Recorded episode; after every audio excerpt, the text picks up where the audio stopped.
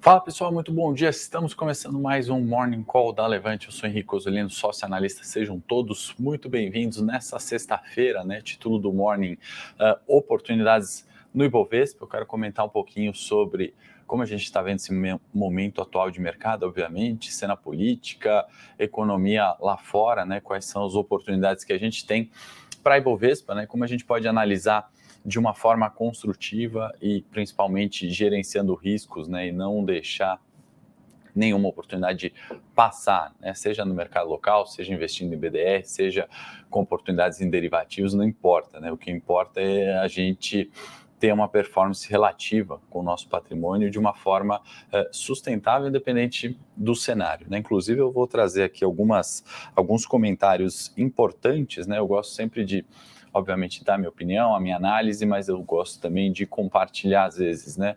Uh, opiniões divergentes, opiniões que confirmem, né, de pessoas obviamente relevantes, né, seja no mercado uh, financeiro local, internacional, e eu quero trazer aqui alguns comentários que repercutiram de forma positiva ontem, né, uh, e devem continuar repercutindo hoje, né, como por exemplo uh, do JP Morgan, né, da diretora de estratégia, por exemplo, né, quero trazer comentários aqui do uh, John Willis, né, da, do, do, da distrital do Fed de Nova York, comentar um pouquinho qual a importância, né, por que, que o Fed tem as suas distritais, um pouquinho do modelo Fed e comentar também do cenário local, né? Casos da Americanas, né? Muitas pessoas ali, é, inclusive alguns clientes, né, criticando, falando, poxa, Americanas caiu 70%, você não deu uma recomendação de compra para esse retorno, né? Então, entender que o curto prazo também não é uma brincadeira, né? Não é porque ontem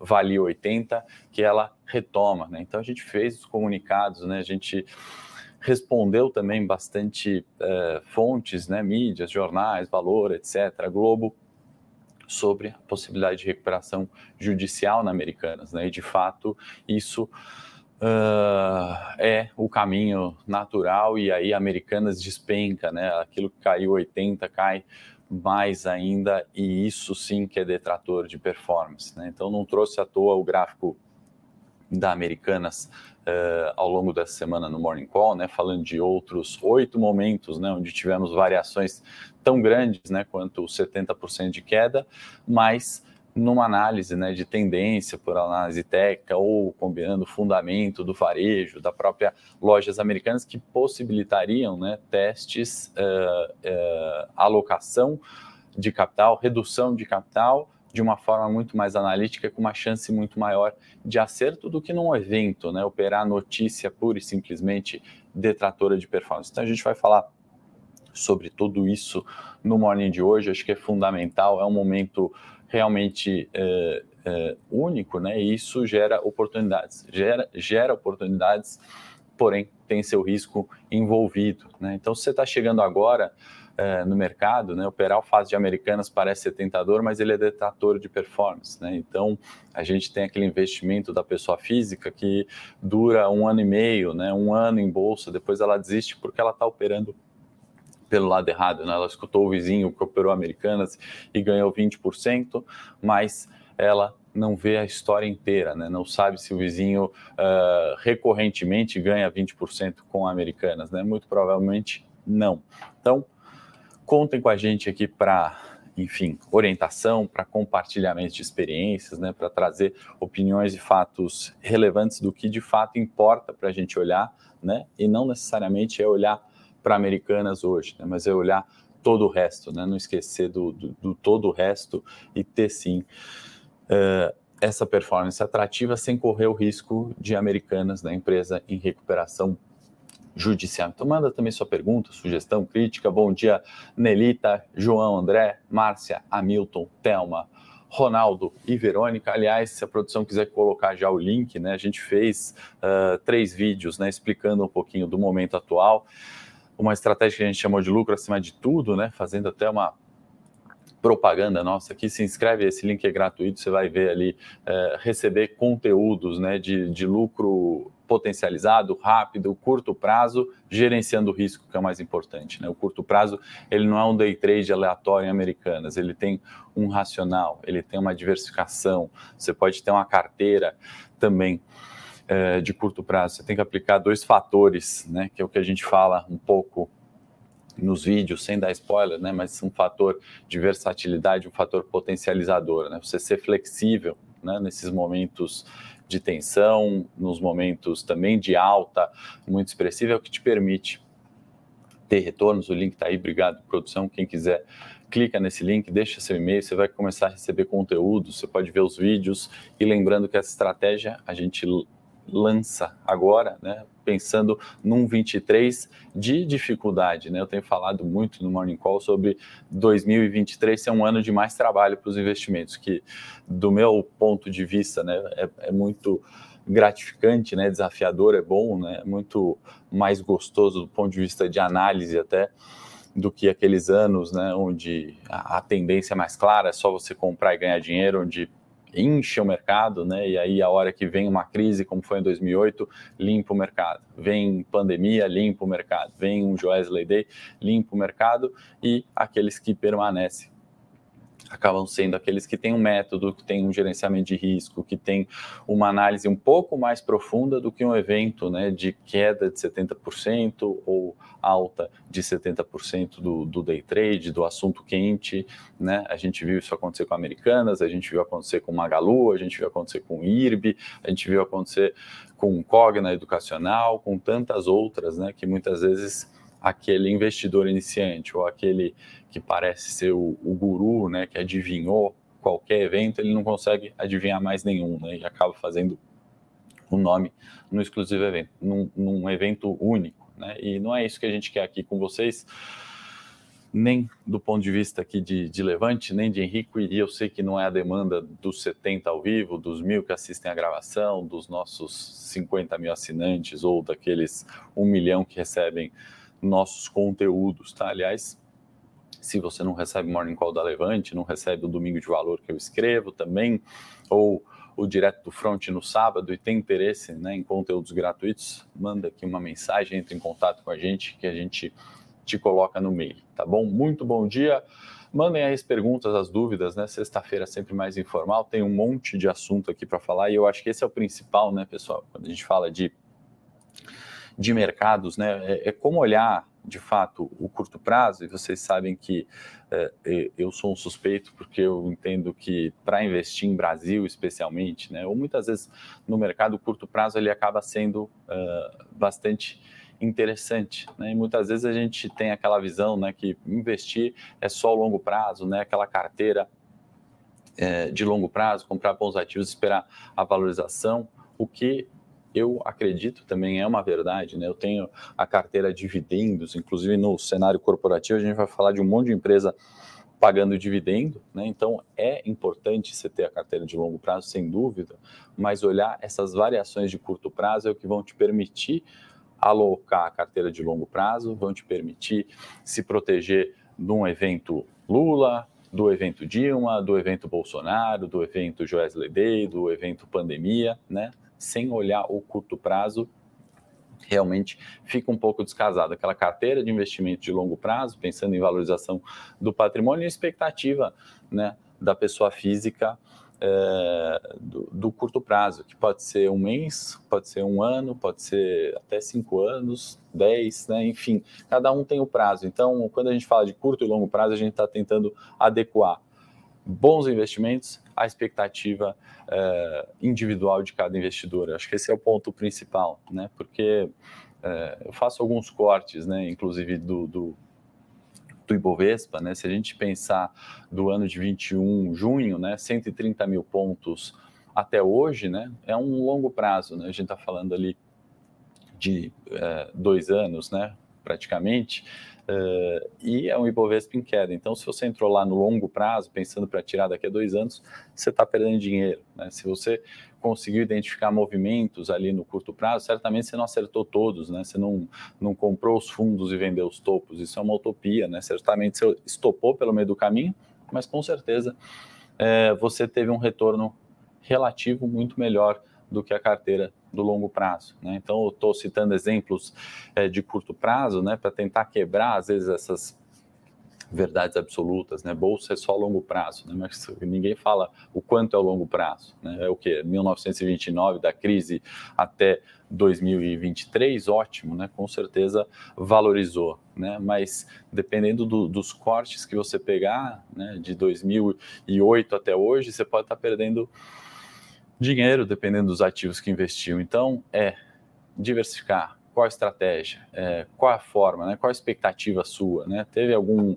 é, fato em família? Né? Teve alguma doença que você teve que resgatar? Né? É claro que sempre tem, né? Teve uma viagem, teve uma lua de mel, teve a escola de um filho, sempre tem, né? Então, olhar o curto prazo nesse sentido, né? Não de fazer esse day trade é, sem racional, eu não estou criticando day trade, tem formas muito boas de se operar day trade com gerenciamento de risco e ganhar dinheiro com day trade, assim como tem como ganhar dinheiro no longo prazo e ganhar dinheiro também no curto prazo, olhando esses fatores que a gente tenta aqui uh, falar né, do, do, diariamente com vocês, discutir, abrir, longe de ser donos das verdades absolutas. Né? Quem, quem tem verdade absoluta no mercado rapidinho sai. Bom dia, Eduardo. Olá, lucro acima de tudo, assinou ontem, já está com 5% de ganho. Ótimo, uh, fico muito feliz. A ideia do produto, né, do, do projeto Lucro Acima de Tudo, que tem esse nome forte, né, uh, é pensar realmente em lucro no seu patrimônio acima de eventos políticos, uh, crises globais, não é só operar comprado e ficar ali tranquilo, né, precisa ser para pensar em lucro, acima de tudo, precisa pensar em uma série de estratégias é, que a gente tenta trazer de uma forma fácil, indicando o que comprar, quando comprar e o que sair, quando sair, né? de uma forma que todos possam acompanhar, até quem está chegando agora. É, o Jorge está perguntando sobre a assinatura do trade que está terminando agora, como renovar. Jorge, você pode me mandar no Instagram, se você quiser, uma mensagem com o seu telefone, eu peço para entrar em contato. Você pode entrar no site da Levante, chamar o pessoal ali do suporte, do WhatsApp que está por ali, tá bom? Uh, mas também certamente a gente vai entrar em contato uh, com você ali é, para renovação, para entender o que você achou do produto, se foi adequado para o seu perfil, se tem alguma sugestão de melhoria e, obviamente, uh, queremos ali é, a sua renovação. O Bruno Aparecido, bom dia, está perguntando o que, que eu acho das ações de BBAS3. Eu acho elas excelentes, eu acho ela barata e foi né, o, o, o, o papel da nossa carteira semanal. O Jorge, que é assinante do trade dos cinco dias, que perguntou, provavelmente não vai me deixar mentir. Jorge, se eu estiver mentindo, me corrija aí ou fala se você pegou o Banco do Brasil. A gente fez a alocação nessa segunda-feira. Né? Então, vem aquela dúvida né, do iniciante, como tem bastante gente também né, nessa, nessas estratégias, uh, choveu perguntas no seguinte sentido, né? E aí é, eu, eu, gosto de falar isso porque é, é, bom, né? A gente troca muito, né? Você é maluco, tá recomendando o Banco do Brasil nessa segunda-feira com esse governo uh, petista, né? Eu, eu não quero entrar na polêmica de esquerda e direita, porque uh, isso é relevante. Eu prefiro entender esses fatores e como gerar performance, né? Mas é uma estatal, né? E aí aquela preocupação política afasta os investidores de Banco do Brasil. É um dos bancos mais baratos do mundo por fundamento, né? Se a gente usar métricas de valuation, ele está extremamente descontado. Análise técnica e curto prazo favoreciam para nossa entrada na segunda-feira. A gente saiu em três dias com um ganho de mais de 8%, acho que 8,5%. O Jorge, que eu sei que é assinante do trade, não vai me deixar mentir, ele está falando aí, ó, pegou 8%, né? E, e, alocando em Banco do Brasil no curto prazo, três dias, 8%. Né? Então, assim, é isso que a gente tem que fazer. Longe aqui também de ficar falando, olha, a gente só pega 8%, só pega acerto, é, é todo a cada três dias 8%. Não, né? O, talvez o Jorge, não sei, já deve ter pego um stop também. Outros assinantes do trade com certeza pegaram stop. E é importante falar do stop, que é a parte da estratégia, né? Para a gente estar tá disposto a ganhar 8%, a gente tem que ter limites de perdas definidos. Né? Então é isso que diferencia quem sabe aproveitar as oportunidades de curto, médio e longo prazo daqueles que vão ser extirpados se é, acontecer de fato algum caos político e estarem investidos em Banco do Brasil, tá, Bruno? Então, é, eu acho excelente para longo prazo, inclusive, né, está descontado, mas tem essa, é, é, esse prêmio de risco, né, 8% que a gente pegou hoje, assumindo o risco de fato do governo petista ou não, da interferência estatal, da ingerência né, nas estatais, que traz o retorno. Né? Então, alocando de uma forma condizente, né, a gente consegue esses 8%. O Diego está perguntando, nessa consolidação da B3 é, entre 107 a 114, vale a pena entrar em vendido quando bater mais ou menos 114 na B3 SA3 e swingar nessa faixa? Diogo, Acho que seu comentário está perfeito, né? É, vale, né? Você está pensando ali na venda de um ponto de resistência, a gente usa, óbvio, essa estratégia na análise técnica, mas a hora que você isola todos os fatos, né, e vai só no pilar técnico olhando isso, a chance de acerto, né, e isso eu já mensurei para alguns papéis, né, não tem exato para o caso de B3, mas pensando em Ibovespa, né, na faixa de preço Ibovespa e a relação muito forte com Ibovespa, taxa de acerto é de 50%. Né? Então você está jogando uma probabilidade, né, pensando só em estatística, de um para um. Né? E aí minha dica qual é? Reforça né, isso com uma estratégia eh, combinando fundamento, olhando o time, né, procurando entender se quando chegar no 114, qual que vai ser o humor do mercado. Né? O, o, fluxo é muito importante nessas operações de swing trade, de curto prazo, né, do day trade, né, mais do que é no longo prazo. Então você tem que dar um peso maior no momento em que isso acontecer, chegar lá, é o que? É um momento de transição, né? o clima político se acalmou e, e, e, de fato a gente vai ter uma retomada de bolsa, né? vai, vai romper o 114. Então, avaliar esse é, humor, no final das contas, fluxo, né? nessa estratégia de venda, de resistência, é extremamente importante. Mas o que você falou não está errado. Né? Inclusive tem aquela estratégia do long and short, né? Comprar e vender um ativo. De repente você consegue reduzir o risco vendendo uh, esse ativo e comprando um outro. Né? Inclusive tem a diferença do caixa, né? Você reduz o capital investido, ainda que aumente sua exposição.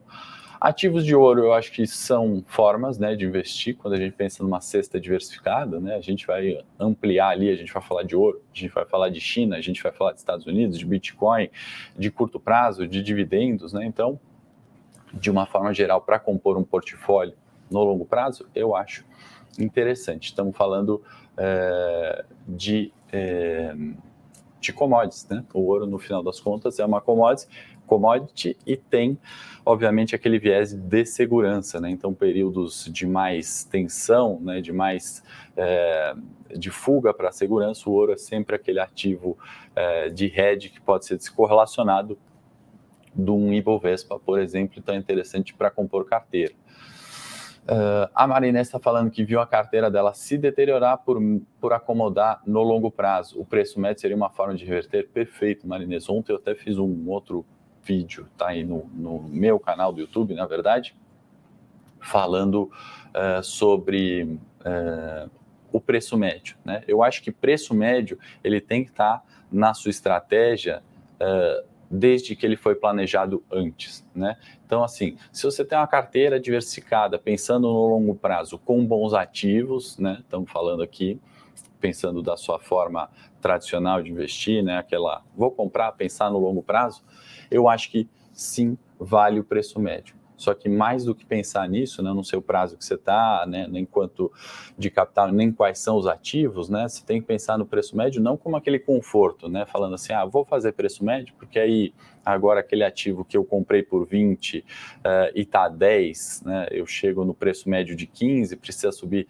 só 50% é, e eu fico mais confortável, essa não é a forma do, de fazer o preço médio, tá? Então, fazer preço médio para ter conforto, né, que está é, tá mais perto de ter um retorno e se expor em mais, não é interessante. Agora, é um ativo bom barato, que caiu por, enfim, momento atual, né? Você ainda até pode adaptar, mesmo se você não pensou em preço médio lá, na, lá atrás, sugeriria sim uh, fazer preço médio em bons ativos. Essa é a forma tradicional de, de, investir e faz muito sentido, né? Os fundos de investimento fazem isso, né? Lembrando que os fundos eles têm capital quase ilimitado, né? Eles estão, falando aqui de alguns milhões, alguns bilhões, uh, e não tem prazo, né? Então, uh, você ser um hedge fund em 30 anos é muito mais fácil usar essa estratégia do que muitas vezes a pessoa física, tá? Então, vale esse comentário. Obrigado, Jorge.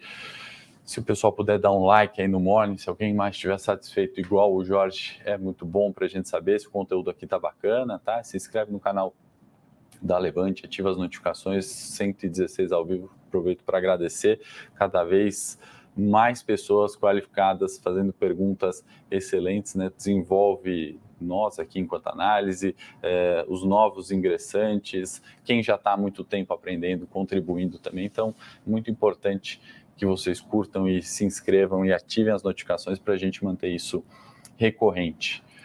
Valeu, Jorge, está feliz da vida com o trade. Bom dia, Rui. Bom dia, Alexander, Klaus, quem está chegando, muito obrigado. Vamos passar os mercados aqui, pessoal. Sexta-feira eu gosto de conversar com vocês, entender dúvidas, né? Mas vamos aqui as pautas é, fundamentais, tá? A gente está colocando, deixa eu a, a pauta aqui, colocar aqui.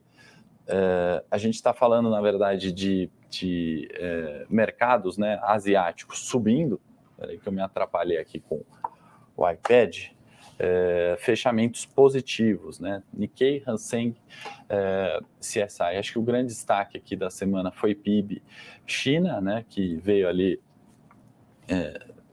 de uma certa forma tranquilizando investimentos e a volta, né? Do, do ou melhor, né, a continuidade de uma política monetária no Japão em linha com o que a gente tem visto uh, já há muito tempo, né? Se discutiu muito sobre uma mudança, né? Sobre a possibilidade do, do Japão também ser aquele banco uh, de subjuros no curto prazo, acabou não se concretizando. A gente está falando também uh, da Europa em terreno positivo, né? A gente está vendo ali Lagarde comentando no Fórum Econômico de Davos, outras comunicações que tranquilizaram, acho que o mercado, bolsa europeia subindo. Dow Jones, S&P, Nasdaq, fechamento negativo ontem. Tá? Hoje, né, dia de vencimento de opções, uh, sempre tem uh, uma trava né, de mercado pré vencimento, sejam opções sobre ações como é hoje, né, todas as terças, as, as, a terceira sexta-feira do mês é onde ocorre esse vencimento, uh, e também no vencimento de opções sobre índices, né, as quartas-feiras tem esse travamento e maior volatilidade também depois dos vencimentos, tá?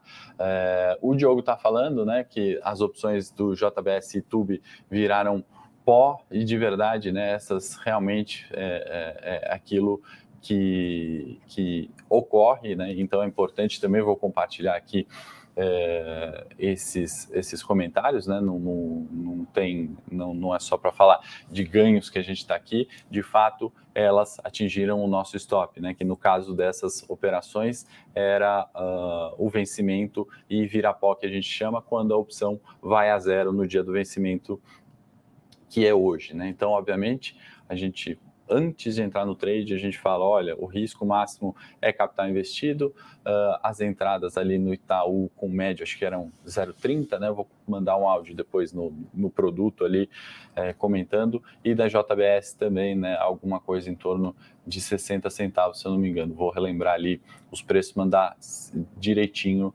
uh, no áudio. Né? Ele falou que não tem uh, conseguido entrar em todas as estratégias, como na, na Gerdau não pegou os 167 e aí faz parte também, Diogo. Não dá para você, obviamente, entrar em todos, entrando em todos, certamente é, é, é muito melhor, né? Você vê ali, você acaba.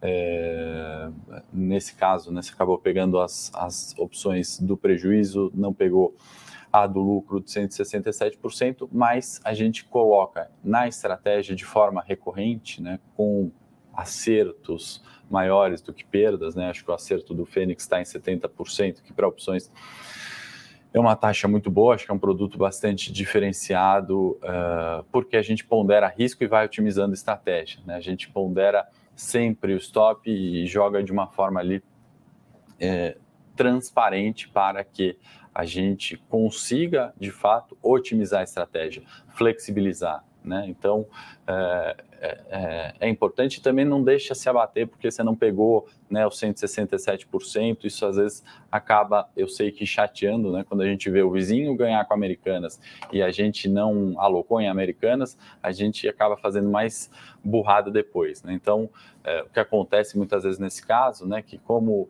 é, você perde em uma, não pega o ganho da outra, na terceira você vai lá e aloca três, quatro vezes o capital que, que você queria para compensar aquilo, né? Porque você tem aquela sensação que o outro está ganhando, você não está.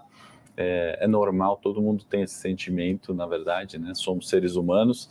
Uh, lá no início eu tinha muito disso, até na série do curto prazo não funciona, eu coloco, né? O behavior finance, finanças comportamentais, que é, temos esses fatores psicológicos que atrapalham. Então, assim, tenta seguir a estratégia, minha dica, né? Tenta é, alocar né, aquele capital, né, se a gente falou uh, daquele risco máximo nessa opção que virou pó e você investe, não sei, mil reais, né, não, não, não, não é pelo fato de você não ter pego 167% em Gerdau, né, acho que a gente contabilizou mais que isso, mas ok. É, não, não vai colocar 2 mil na próxima recomendação que a gente fizer, tá? Porque, é, sendo bem transparente, não quer dizer que a próxima vai dar 167%, né? Pode ser que a, a gente stoppe a próxima, né? O importante é fazer a maior quantidade possível das opções, né? Uh, e aí a gente contabiliza aquele é, taxa de acerto, né? Não de rentabilidade, mas de acerto em 70%. Inclusive era até maior, né? Dezembro que foi um mês bem ruim e essas opções vencendo hoje se referem do mês de dezembro, uh, baixou para os 70% de acerto. Eu que agradeço. Muito obrigado pelos comentários. É isso aí. É, animação ou desanimação, né? Acho que acaba sempre atrapalhando o mercado. Então, seguir estratégia é, é sempre bom, tá bom? É, sim, pretendemos, tá, é, Pádua, inclusive é, fazer estratégias ali, né? Alocando é, poucos centavos, né? Uh, e vale comentar, né, sobre as opções de americanas, né? Quem ganhou dinheiro com isso, né? Ou foi algum insider ali, ou os volumes foram muito pequenos, tá, pessoal? Então não caiam nessas valorizações de 80 mil por cento com as opções da americanas, assim, realmente uh, o volume financeiro disso foi muito pequeno na realidade, tá? E quem conseguiu operar um dia antes do fato é insider trading, né? Então, assim, ganhar é, porque você tem informação privilegiada, você só vai ganhar assim, né? Você não vai ser bom é, usando insider trading, né? Além de ser, obviamente, ilegal, tá? Então, não se iludam ali com 80 mil por cento que rolou na internet sobre opções de americanas, o volume disso extremamente baixo. que eu estou falando de volume, sei lá, é, não tenho os números de cabeça, mas é, não é aquela coisa recorrente, tá bom? Então, às vezes, é muito melhor, é o que a Thelma está falando, né? O fear of missing out, FOMO, é bem por aí, tá? Bom, vamos aqui, mais gráficos, né? Ontem, ontem não, na quarta-feira a gente trouxe da dívida mundial subindo, hoje eu vou estourar um pouquinho o tempo só para a gente colocar alguns fatores aqui. Dívida nos Estados Unidos subindo, subindo, estamos em 31,4 tri, o PIB global, uh, estamos né, com, com mais de 300 uh, uh, trilhões de dívida, né? Então aqui a gente está vendo os Estados Unidos como uma parte importante da dívida global.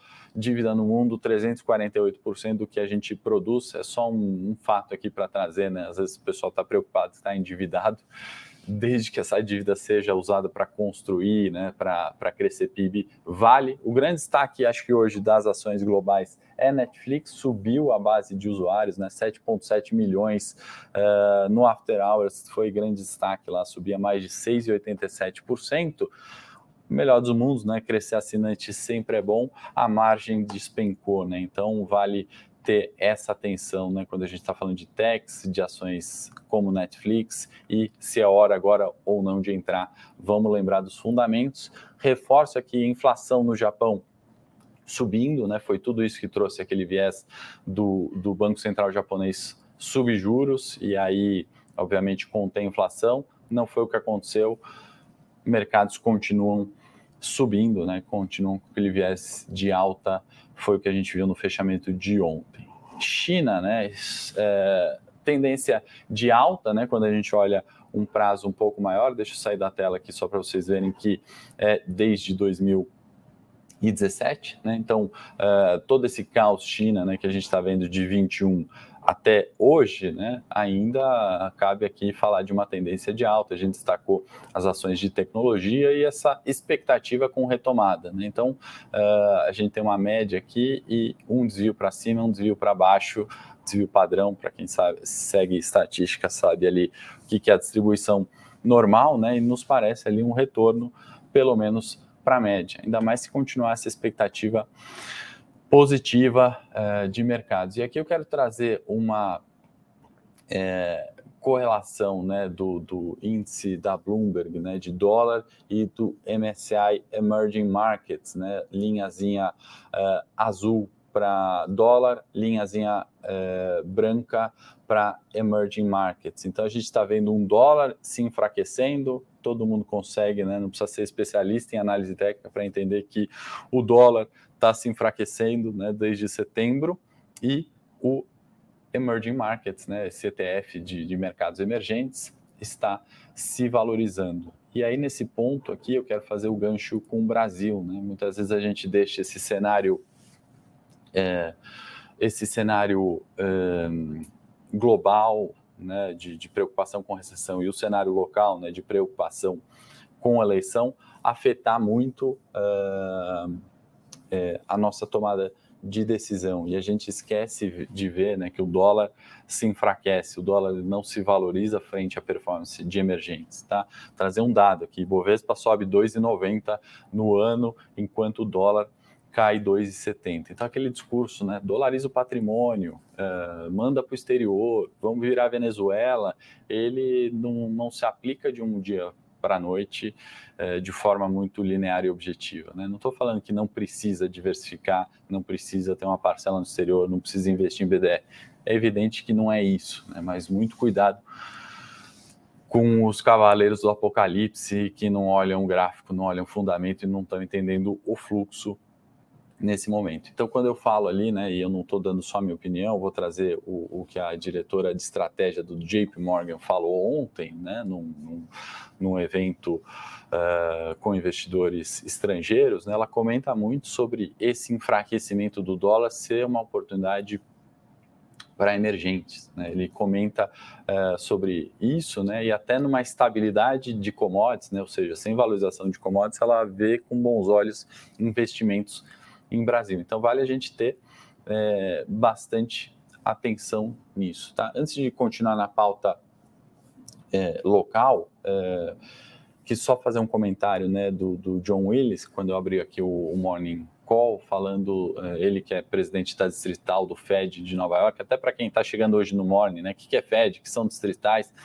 o Banco Central Americano ele decide taxa de juros com o intuito de é, trazer a inflação americana para a meta uh, ideal, né, onde uma economia funciona, que nos Estados Unidos, 2% eles entendem a meta de inflação ser a economia que funciona. Além disso, o Banco Central Americano, o Fed, ele tem o objetivo de uh, manter o nível de emprego no, no, no, no ótimo. Né? A, vale destacar que a taxa de desemprego nos Estados Unidos 3,6%, né, uma das mínimas históricas. Né? Então, no, no quesito emprego, o Fed está indo muito bem, mesmo subindo juros.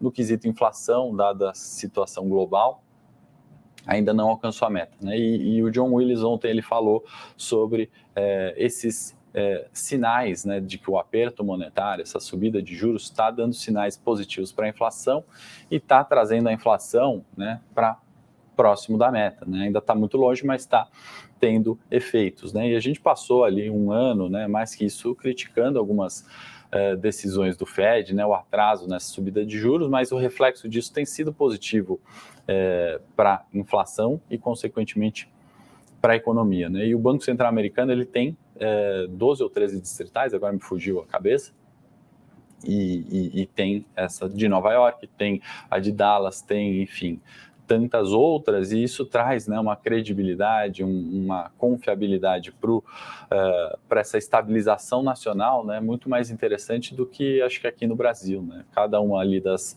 das distritais usando informações, né, bases de dados gigantescas, inclusive teve o livro Bege né, na quarta-feira, é, que, que, que, sustenta, né, provê informação para o Fed tomar essas decisões de juros, traz essa é, estabilidade econômica nacional que é bastante positiva e reflete é, em todo o mundo. Tá? Então, quando a gente está falando é, de taxa de juros, a gente está falando de quanto vai ser a remuneração do excesso dos bancos. Né? Se é essa remuneração do excesso dos bancos, né? isso você pode aplicar aqui para a nossa Selic, para o CDI, enfim, é, for maior, né, maior vai ser o interesse desses bancos, é, dos investidores, em aplicar o dinheiro né, para ter uma remuneração maior, do que quando os juros for menor. Quando os juros for menor, o Fed vai é ter né, obviamente, é, jogar dinheiro no mercado, os investidores vão tomar mais risco investindo, abrindo negócios, e isso é, tem que seguir essa balança né, do que é o ideal né, para controlar a inflação e justamente crescer PIB. Né? Então não é que sobe juros, é recessão e, e as bolsas caem. Essa é a regrinha de bolsa, óbvio, a taxa do desconto ficou maior, em teoria, bolsa cai, mas que eu sempre falei aqui no Morning, né? o importante é a inflação na meta, né? não se preocupar só com os juros. Né? E o ritmo da subida de juros está diminuindo porque as questões de inflação uh, têm melhorado. Né? Para trazer outra, é, é, outra fato positivo, né, e, e, é uma ideia ali né, de outra pessoa, não minha, diretor geral das Américas do Eurasia Group, né, também tem uma opinião ali bastante relevante para mercados, né? E é, ele comentou sobre não ver um risco, né, do Campos Neto sair do Banco Central americano. Deixa eu comentar um pouco, Banco Central brasileiro, perdão. Deixa eu comentar um pouquinho sobre isso, né? Quando a gente vem para Banco Central brasileiro, que também tem um mandato ali de inflação na meta aqui no Brasil, né, e a gente está com taxa de juros em 13,75, uh, eh, com inflação escapando né, até da, da margem uh, de segurança ali da, de, uh, do centro da meta, é, existe essa questão, né? O presidente do Banco Central hoje aqui no Brasil é independente, né? Lá atrás não era, era relacionado aos mandatos do presidente, né? Então é claro que qualquer presidente quer crescer a economia, quer dar crédito, quer expandir uh, empregos, né? Se ele tem os juros né, e ele tem essa interferência que pode deixar os juros lá embaixo, né, é, é mais fácil ele conseguir isso. Né? Então, é, a independência do Banco Central, ou seja, não atrelar o presidente do Banco Central brasileiro com o presidente do Brasil, é muito boa, porque é, você tem mandatos diferentes. Né? Você tem o presidente, obviamente, crescer, querendo crescer PIB, salário, emprego e dar crédito, mas o mandato do presidente do Banco Central do Brasil é trazer a inflação para a meta. Então, são é, é, mandatos diferentes e importantes. Né? Em 2002, né, a gente tinha um Banco Central subindo juros, apertando, e aquele governo do Lula 1 querendo dar crédito, querendo crescer a economia. Né? Isso funcionou muito bem. Né? No final das contas, pegamos o ciclo de commodities, mercados subiram é, até 2008, crise do subprime. É, hoje, né, dessa forma independente, eu acho que é mais benéfico ainda. Né? Você tem os juros para cima, uh, e provavelmente um governo dando crédito, né? Então acho que tende é, a funcionar. É, teve né, uma polêmica né, do, do, de ontem, se eu não me engano, parece que é, o Lula né, comentando dos juros em 13,5, né, enquanto na verdade está 13,75, e aqui eu vou fazer um, um não uma defesa, né, mas eu acho que se gera muita polêmica, né, falando assim, ah, o Lula falou que é 13,5, então o Banco Central vai cortar juros em 0,25 aqui no Brasil, é, outras falas, ah, ele não sabe nem quanto está a taxa de juros aqui, é, e, e, olha só como a gente pode ter um presidente desse, né, e vira um, um rebuliço, né, uma volatilidade, um caos que de fato não vai ditar tendência nenhuma para os mercados, né, pessoal? Então a gente tem que ser meio que é, é, sair né, do calor da, da, da análise, né? Obviamente é um erro, né? Não é um erro que você é, espera de um presidente, mas pode acontecer, né? Eu acho que isso não, não quer dizer que ele vai interferir no Banco Central e vai mandar cortar juros, uh, ao mesmo tempo que não quer dizer que ele não queira isso, né? Acho que está claro que juros alto, altos incomoda esse governo, é, e também não quer dizer que, enfim, é, é, incompetente. Ele pode ter cometido só uma falha, né? Achou que era 13,5, era 13,75, no discurso passou, né? Já está senil ali também e pode acontecer. Então, acho que assim, né, ter essa tranquilidade, olhar de fora esses fatos que vão recorrentemente acontecer, os ruídos, é, é mais benéfico do que maléfico e, e, ajuda a gente a tomar decisão de investimento, né? Senão você olha assim e fala, pô, o presidente não sabe nem a taxa de juros, deixa eu ficar fora desse mercado, né? Não é bem por aí. Produção, se puder colocar o link aí do lucro acima de tudo, né? Novamente, para quem está chegando agora, para quem quiser olhar o que, que a gente toma de decisão com base nisso tudo que a gente está falando, o resuminho está nesse link que a produção vai compartilhar. Para concluir, cenário local, tá? Banco do Brasil, para quem perguntou também, uh, pagando 40% de payout em oito parcelas, dividendo, distribuindo lucro numa taxa de payout absurda, né? Então, uh, como se beneficiar disso, né? Como ter lucro potencializado? Tá aí o link da produção se inscreve. Santander, né, 1,4 bi também em dividendo, 0,38 por ação, tá? Ficando ex dia 27 do 1. Data ex é quando é, aquele investidor na ação tem o direito a receber esse dividendo. Então, você tem ação até o dia 27, você tem direito a receber 0,38 centavos, são os dividendos do banco. É, ele vai pagar até dia 6, vai pagar no dia 6 de março, tá? Lojas Renner e MRV anunciando recompra de ações, tá? Uh, e quando uma empresa faz recompra de ações, quando ela entende que vale é, comprar suas ações, que estão baratas, né? Que ela vai ter uma taxa de retorno maior investindo na própria ação do que em outro qualquer negócio ou até mesmo expandindo. Tá? Destaque aí para as prévias das construtoras, né? O setor patinho feio que sofre com juros altos Trisul, né, construtora, aumentou venda líquida em 43% quando a gente compara o quarto trimestre de 22 com o quarto trimestre eh, de 21. Claro, se a gente comparar o ano de 22, 10% menos em vendas do que 21, né, número de grandeza aqui para passar para vocês, mas uh, outro dia comentamos as prévias da Cirela, muito boas, Tenda também, então vale ficar de olho, né, no lucro acima de tudo a gente fala disso. Né? O setor patinho feio recupera, a gente pode fazer uma alocação de curto prazo e se beneficiar. Né? Na incerteza, o retorno é maior. Então, foi nossa alocação em Banco do Brasil que alguém é, comentou. Tá? É, bom, pessoal, vou para o Morning Técnico agora. Quem se inscreveu aí no, no lucro acima de tudo, nesse material gratuito Uh, vai receber bastante coisa relevante curto, médio e longo prazo, de lucro potencializado, onde investir, tudo isso que a gente fala aqui no Morning Base Diária, de uma forma objetiva, né, do que fazer no curto prazo.